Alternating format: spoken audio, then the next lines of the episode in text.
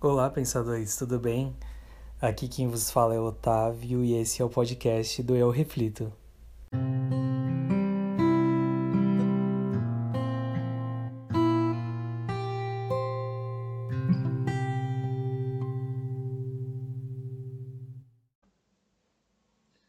O tema de hoje é sobre transferência e responsabilidade.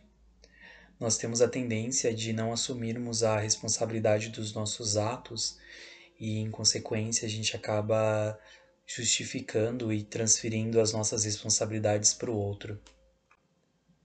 Por exemplo, você um dia acorda mal-humorado e talvez nem se dê conta disso e nem consiga refletir por que você está mal-humorado. Aí o seu bichinho vem lhe fazer um agrado, porque ele sente que você não está bem devido à ligação que nós temos com eles, e você, em vez de acolhê-lo, você acaba afastando ele. Daí sai de casa numa bela segunda-feira, um trânsito caótico, uma pessoa entra na sua frente e não dá seta, e você larga um palavrão. Aí chega no trabalho, seus colegas felizes na bela, bela segunda-feira, porque existem pessoas felizes na segunda-feira, e te dão bom dia. Aí você não responde, ou até mesmo responde com uma má vontade, pensando: que tem de bom hoje? O dia vai correndo, você fazendo as suas tarefas, um colega de trabalho lhe pede uma tarefa de trabalho e você acaba sendo rude com ele. E ele se irrita e vocês acabam discutindo. Aqui existe também uma tendência, às vezes, a gente não perceber que, como a gente tem uma ação, é óbvio que nós vamos ter uma reação, mas a nossa mente egoísta é, tende a nos pensar: nossa, mas eu não estou sendo assim, eu tô sendo, eu fui tranquilo e a pessoa me retribuiu dessa forma. Isso pode ser a primeira transferência. Perceba a tendência do dia acabar sendo difícil o dia todo. E, em consequência, é, nós começamos a sentir dores no nosso corpo físico, porque nós somos o conjunto de um corpo físico, espiritual, emocional e mental. Quando o nosso emocional e o nosso mental não está equilibrado, nosso corpo físico tende a trazer muitas vezes as dores para tentar equilibrar o nosso corpo como um todo. Isso também vem como um alerta para nossa mente raciocinar e perceber. É como se fosse um alerta dizendo o que está dando de errado. É um momento de reflexão que muitas vezes, por nós estarmos entregues a esse momento de mau humor e de inconformidade, nós não conseguimos enxergar o óbvio.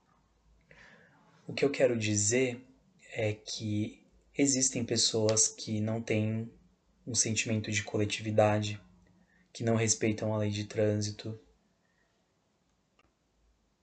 que são difíceis como um todo. Mas você pode mudá-las?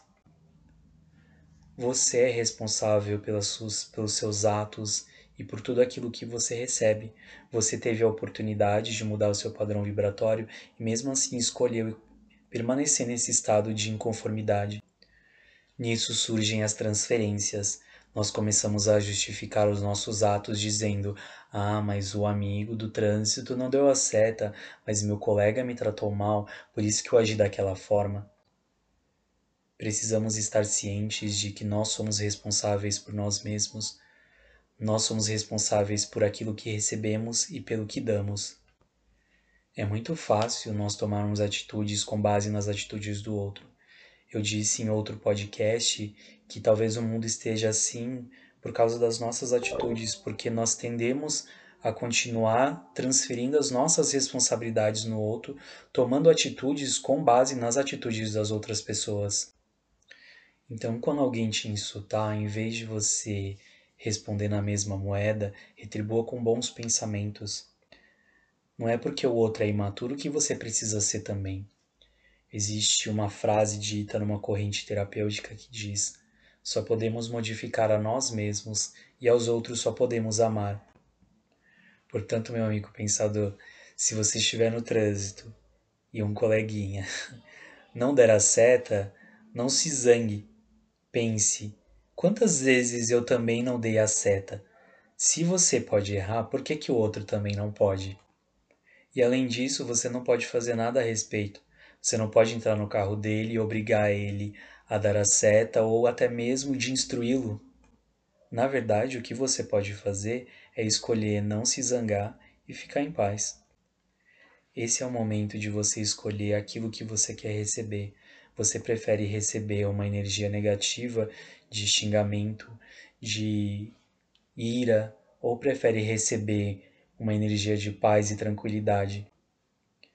Escolha hoje novamente a ser um espírito de luz, a ser uma pessoa mais amável e mais gentil e mais compreensível com o nosso próximo.